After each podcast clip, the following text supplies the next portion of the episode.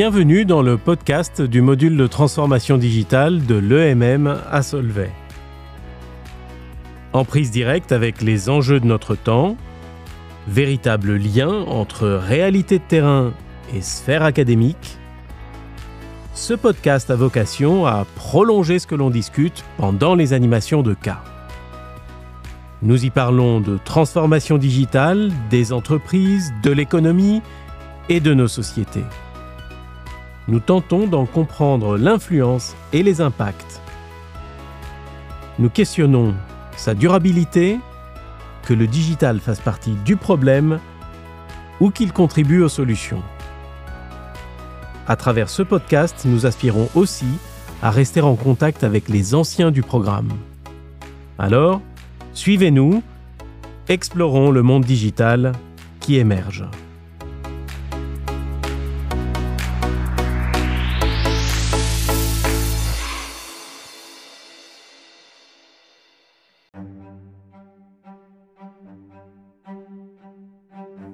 Bienvenue dans cet épisode du podcast où nous allons rester euh, dans la thématique des intelligences artificielles. Euh, cet épisode a vocation à vous dire en quoi les IA génératives euh, sont plus que simplement les applications que l'on envoie depuis certainement une paire d'années avec GPT-3 qui peut générer du code informatique, ou Midjourney, ou euh, DALI qui vont générer du visuel, ou euh, ChatGPT euh, qui, qui permet une interaction naturelle, fluide entre l'intelligence artificielle et, et l'humain. Il s'agit de réaliser que ces intelligences artificielles ont un potentiel de transformation absolument radical du travail, mais dans tous les secteurs de, l'économie et plus particulièrement dans l'économie de la connaissance, cette partie de nos économies qui est euh, peuplée de ce qu'on appelle euh, des knowledge workers, des travailleurs dont le, le, le, produit est essentiellement de la, de la création intellectuelle, de l'exploitation de données, de la, la génération de, de, concepts qui sont ensuite euh, exploités dans le réel. C'est de la conception, la conception de produits, la conception de campagnes, de pubs, c'est euh, tout un travail qui mélange expertise et créativité. Alors la, productivité, les méthodes de travail de tous ces travailleurs euh, de la connaissance sont aujourd'hui euh, susceptibles du fait de l'avènement des intelligences artificielles génératives, eh bien, productivité, méthodes de travail sont susceptibles de subir ce que je qualifie de révolution copernicienne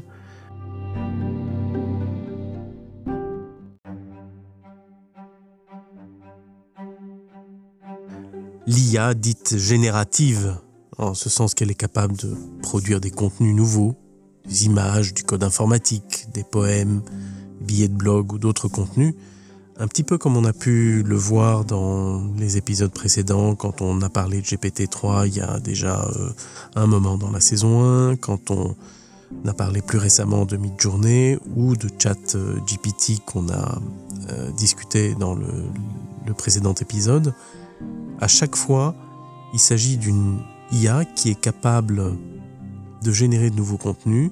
à partir de modèles qu'elle a essentiellement du langage humain. Donc en fait, c'est ce qu'on appelle des, modèles de langage à large échelle. Et il s'agit en réalité ni plus ni moins que de rendre possible une collaboration fluide euh, entre des intelligences artificielles spécialisées et des humains dans des contextes précis. Et ça peut aussi être vu comme une sorte d'étape vers euh, l'intelligence artificielle générale. Il faut comprendre que l'IA générative, c'est vraiment un bon quantique dans toutes nos activités humaines. C'est de nature à transformer très fondamentalement l'économie dans beaucoup de domaines qui sont des industries euh, dans lesquelles on mobilise de la connaissance, de l'expertise, du conseil, euh, on va faire appel à de la production de contenus originaux. Alors, je ne suis pas en train de dire ici qu'on remplace la créativité humaine ou qu'une intelligence artificielle produira nécessairement du meilleur contenu ou même un contenu équivalent ou un contenu qui puisse euh, remplacer ce que pourrait faire par exemple un copywriter dans le monde de la publicité, ce que pourrait faire un avocat euh, qui écrit un contrat dans le euh, contexte euh, business, ou n'importe quel autre professionnel qui mobilise de la connaissance pour produire un, livrable, un produit de son travail. Ce que je suis en train de dire, c'est que dès lors que l'on a une intelligence artificielle dite générative, on a la possibilité d'orchestrer des interactions entre l'humain détenteur d'une expertise et une machine qui fait appel à des modèles corpus de contenu humain, des modèles du langage humain. Et le langage humain, on sait combien il est fondamental. Il est le vecteur du, de la connaissance, il est le moyen par lequel euh, on se coordonne, le moyen par lequel on perpétue ce que l'on a appris, c'est probablement la technologie la plus pointue de knowledge management et de d'évolution qui peut y avoir, euh, d'évolution intergénérationnelle, puisqu'on peut transmettre à travers l'écrit, à travers le langage, ce que chaque génération connaît pour que la suivante puisse aller plus loin. Et donc d'une certaine façon, le langage est quand même absolument fondateur de tout ce que nous connaissons et de tout ce que nous savons faire. Et c'est vrai dans toutes nos activités, c'est vrai dans les sciences comme c'est vrai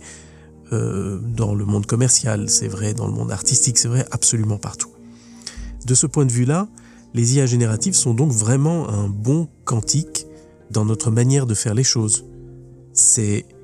une façon d'amplifier encore plus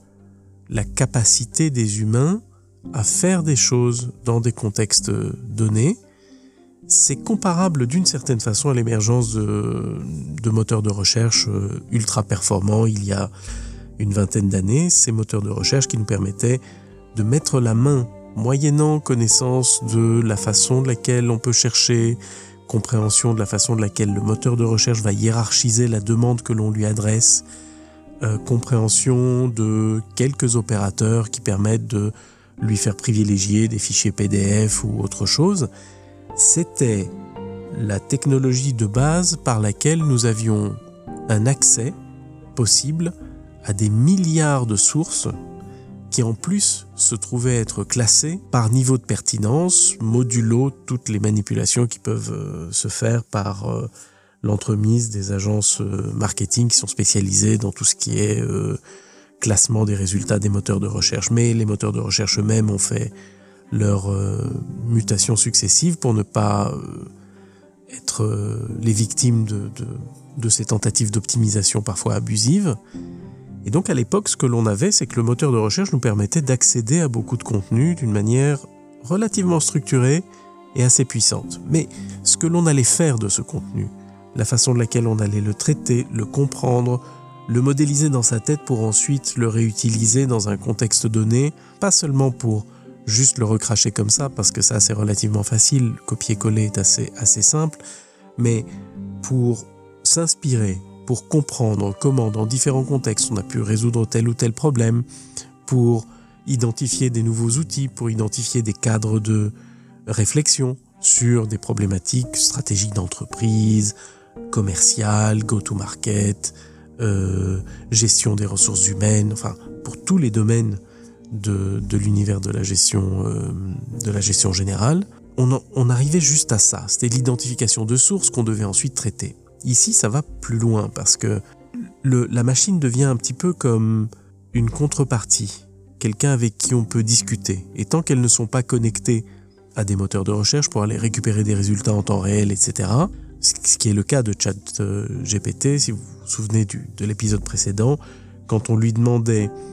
des résultats ou quand on lui posait des questions qui pouvaient laisser penser qu'il y aurait lieu de devoir aller chercher en ligne la dernière information disponible, la machine répondait toujours je, ne suis pas faite pour ça, je ne suis pas programmé pour ça, je n'ai pas la possibilité de, faire appel à des moteurs de recherche et d'actualiser ce que je sais ou de euh, d'amener de nouveaux résultats dans, dans, ce que je produis. Mais c'est pas très très difficile à envisager que l'on puisse euh, ajouter cette, euh, cette capacité-là. il y a sans, doute, c'est sans doute plus difficile que ce que je dis ici, mais enfin, c'est concevable. Et à partir du moment où on a ça, c'est un petit peu comme si on avait un super assistant qui est capable d'aller non seulement identifier des sources, comme ça pouvait être le cas avec un, moteur de recherche simple, mais en plus de ça, proposer des manières d'interpréter ces sources, proposer des contenus qu'on aurait voulu ou qu'on aurait autrement dû générer soi-même euh, à partir de ces sources pour imaginer comment on pourrait euh, structurer une solution à un problème donné, comment on pourrait écrire un texte, comment on pourrait aborder un type de communication de crise ou n'importe quoi de ce genre-là. Ici, on a une euh, capacité non seulement d'identifier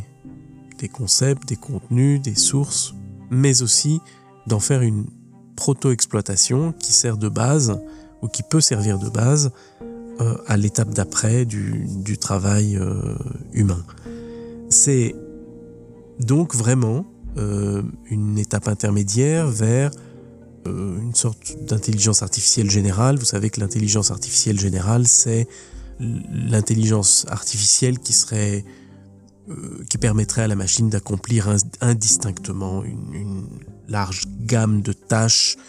qui exigerait une compréhension de concepts clés, de liens logiques entre ces concepts, de contexte, la capacité aussi de mobiliser un certain nombre de ressources qui seraient des analogues de cette subtilité cognitive de l'humain qui permet d'interpréter le sens réel qui peut y avoir derrière une affirmation ironique ou derrière un sarcasme ou derrière quelque chose qui semble qui jusque-là semblait difficile euh, pour les machines d'interpréter. Mais, donc vraiment cette capacité d'interaction, et si on commence à tracer en plus la logique qui est suivie dans l'interaction, c'est-à-dire en quoi elle est productive ou pas productive, est-ce que l'utilisateur humain revient en arrière, est-ce qu'il change la façon de laquelle il va impulser l'action de la machine, le, prompt qu'il va faire, cette manière de démarrer le processus génératif de la machine, eh bien, on peut avoir des modèles qui vont aller s'améliorant au fur et à mesure des interactions avec, euh, avec les humains. Donc c'est vraiment une transformation majeure et c'est une transformation dont je voulais parler dans ce podcast parce qu'elle est, c'est un saut quantique, c'est une vraie différence qui n'est pas simplement incrémentale par rapport à un moteur de recherche, qui est une, une vraie euh, percée dans la façon de laquelle seront organisés dans les années qui viennent les métiers de la connaissance, les métiers de la recherche. Euh, peut même imaginer que des intelligences artificielles de ce type, un petit peu spécialisées, particulièrement bien entraînées, puissent euh, servir à faire de la, de la recherche scientifique, à orienter des chercheurs, chercheurs humains, à leur faire épargner peut-être des, des, années de, de tentatives de, de, recherche dans des voies euh, d'un certain type. Et donc ça peut être de nature à accélérer le progrès. Certains y verront aussi le risque que ça induise une sélection plus euh, sévère ou plus euh, violente peut-être entre euh, des humains pour ne garder que ceux qui sont les plus performants, les premiers de cordée diraient certains. Et alors à ce moment-là, la question devient, mais finalement, est-ce qu'on a besoin de tous les autres? Et ça peut induire une série de, questionnements, notamment éthiques. Mais donc, quand on, réfléchit un petit peu aux impacts qui, qui seraient possible pour euh, de, l'IA générative. Bien sûr, il y a la génération automatique de contenu qui pose d'ailleurs de très importants problèmes dans le monde de l'éducation puisque on, peut se poser la question de savoir comment on identifie qu'un contenu a pu être écrit par une intelligence artificielle euh, quand on demande à des étudiants de pondre euh, en, 200 mots ou en, 400 mots leurs réflexions sur, je sais pas moi, l'innovation digitale ou sur la transformation digitale, quand on demande des petits essais comme ça, des petits écrits, euh, ça devient difficile à tel point que OpenAI, qui, est cette, euh, cette euh, entreprise a priori sans but lucratif qui travaille sur une vision de, de l'intelligence artificielle générale ou sur le fait de progresser vers l'intelligence artificielle générale, mais on sait que derrière OpenAI, il y a beaucoup de financement qui viennent chez Microsoft lorsque donc euh, OpenAI euh, se rend compte de ce problème-là, ben, ils sont actuellement en train de travailler sur des principes d'identification de, tout ce qui a été généré par l'intelligence artificielle de manière à permettre de retracer le fait qu'un texte, par exemple, ou qu'une image, ou qu'un contenu donné ou qu'un programme informatique qui aurait été écrit d'une certaine façon l'aurait été par une intelligence artificielle comme euh, euh, GPT-3 ou comme on, pourrait en citer d'autres. Euh, on peut citer notamment le, le, modèle qui a été mis en, en accès libre, en open source par, par Meta en juin, qui est, qui est un modèle euh, qui s'appelle OPT 175B. Donc euh, pourquoi? Bah, OPT, ça veut dire euh, Open Pre-Trained Transformer. C'est un petit peu construit sur le même principe que GPT-3. sur un, corpus de 175 milliards de paramètres. Donc ça, c'est toutes les dimensions, tous les paramètres qui ont été utilisés pour configurer le modèle et pour euh, le rendre possible. Alors, euh, les équipes de recherche de Meta ont rendu ça disponible en juin. Ils ont notamment aussi publié les documents, leur logbook de leur, euh, du travail qu'ils ont fait pour former cette intelligence artificielle en montrant quand il, il s'était planté, quand il avait fallu redémarrer, quand toutes les difficultés qu'ils avaient connues. Euh, et, donc, on, a bien cette problématique dans les contenus qui seront générés par les intelligences artificielles, c'est de savoir qu'est-ce qui a été généré par l'intelligence artificielle, et auquel cas euh, on peut douter que l'étudiant qui aurait fait appel à ChatGPT pour répondre son essai de, 300 mots euh, mérite vraiment la pleine note des 300 mots, encore que c'est à discuter puisque c'était un sujet de discussion sur euh, la création notamment de, l'œuvre euh, de, cette œuvre de peinture qui a été primée euh, dans, dans, le Colorado et qui avait été faite par Midjourney. Donc il y a la génération automatique de contenu. On a une possibilité de d'utiliser ces, ces IA pour améliorer des contenus, pour leur soumettre des contenus écrits par des humains et voir comment on pourrait les améliorer, comment on pourrait les rendre plus lisibles, comment on pourrait les adapter en lisibilité à des publics qui ont des niveaux de compétences différents. Vous savez qu'il y a une façon de classer la lisibilité d'un texte par niveau d'éducation que ça demande au lecteur. Et pour un certain nombre de contenus, des personnes qui ont fait des études avancées ou qui ont fait des études universitaires ont parfois tendance à écrire à un niveau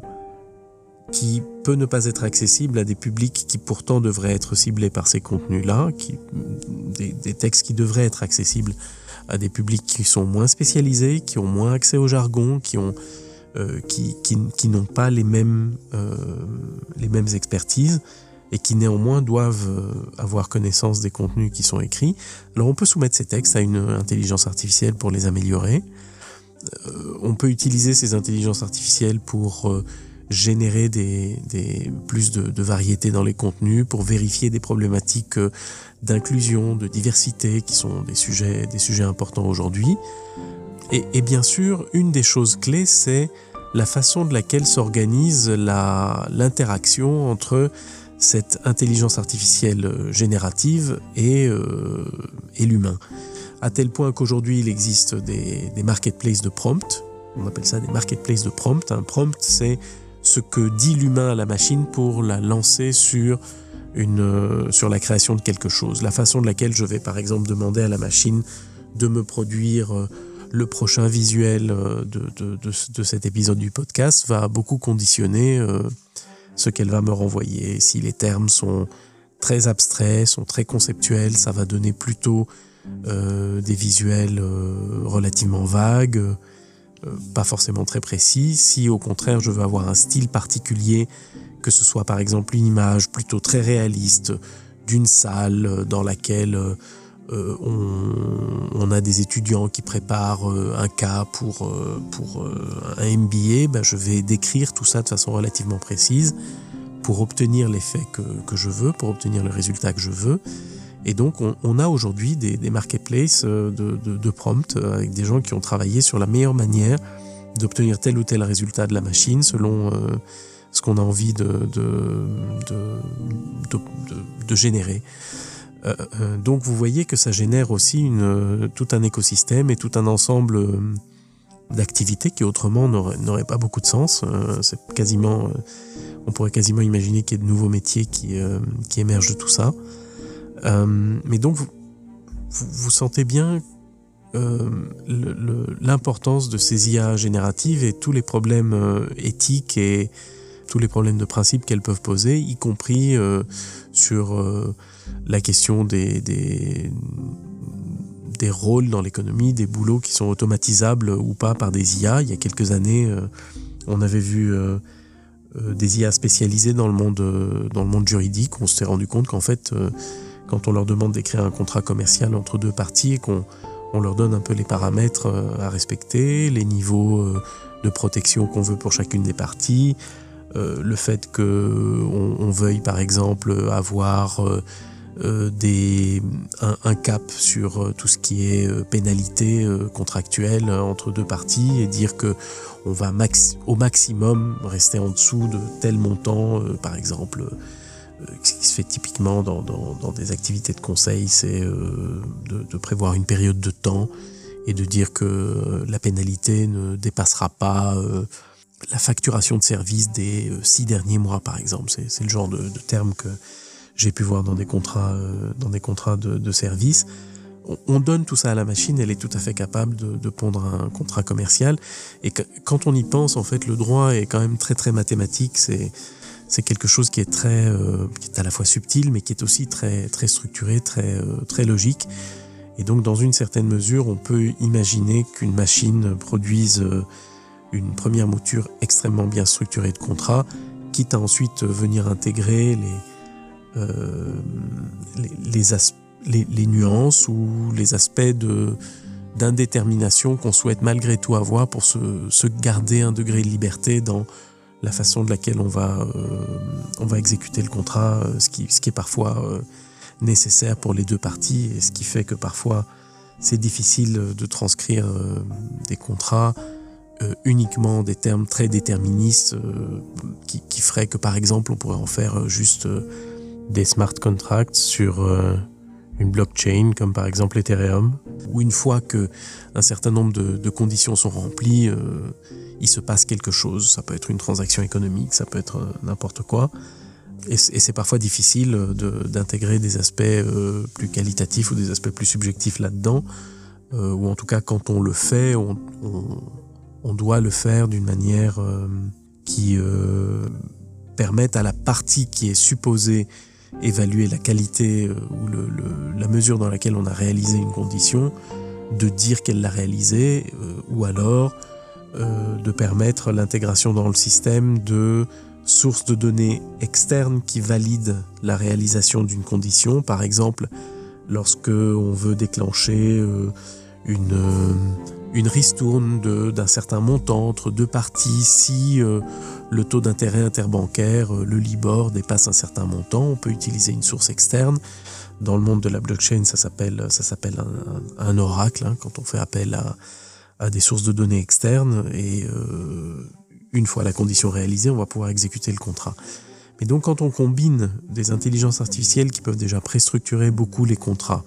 une euh, capacité éventuelle qui peut y avoir de flexibiliser certaines parties d'interprétation du contrat en donnant à des opérateurs humains ou à des sources euh,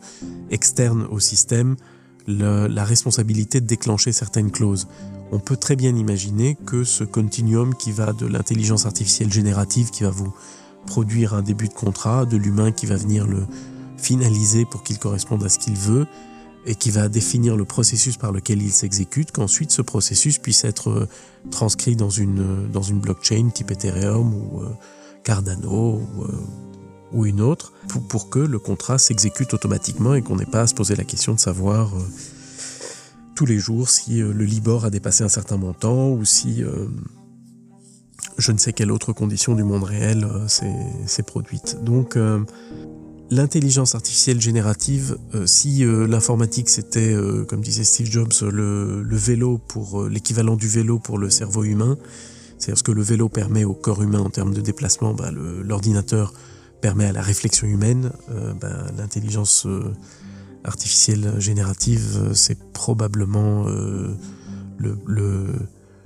ce qui restait pour faire, du vélo une, probablement une bonne moto. Voilà. Donc ça, ça peut accélérer euh, assez, assez significativement les choses. Et en tout cas, c'est c'est un, vrai euh, saut quantique inqualifiable. C'est vraiment une discontinuité, ça n'est pas juste une itération dans le fonctionnement des intelligences artificielles ici.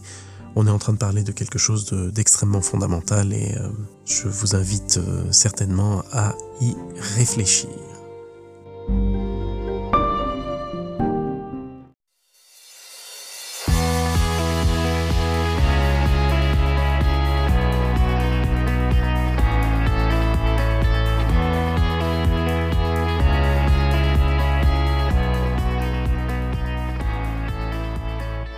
Fin de cet épisode du podcast du module de transformation digitale de l'EMM à. Podcast qui a vocation à accompagner et à amplifier le cours, mais aussi à garder le contact avec nos anciens, tout en discutant d'aspects choisis de la transformation digitale. Aspects choisis pour l'éclairage qu'ils permettent d'amener sur des thématiques pertinentes plus généralement dans une économie connectée. Nous espérons que vous avez trouvé instructif, utile et agréable ce que nous avons préparé pour vous ici.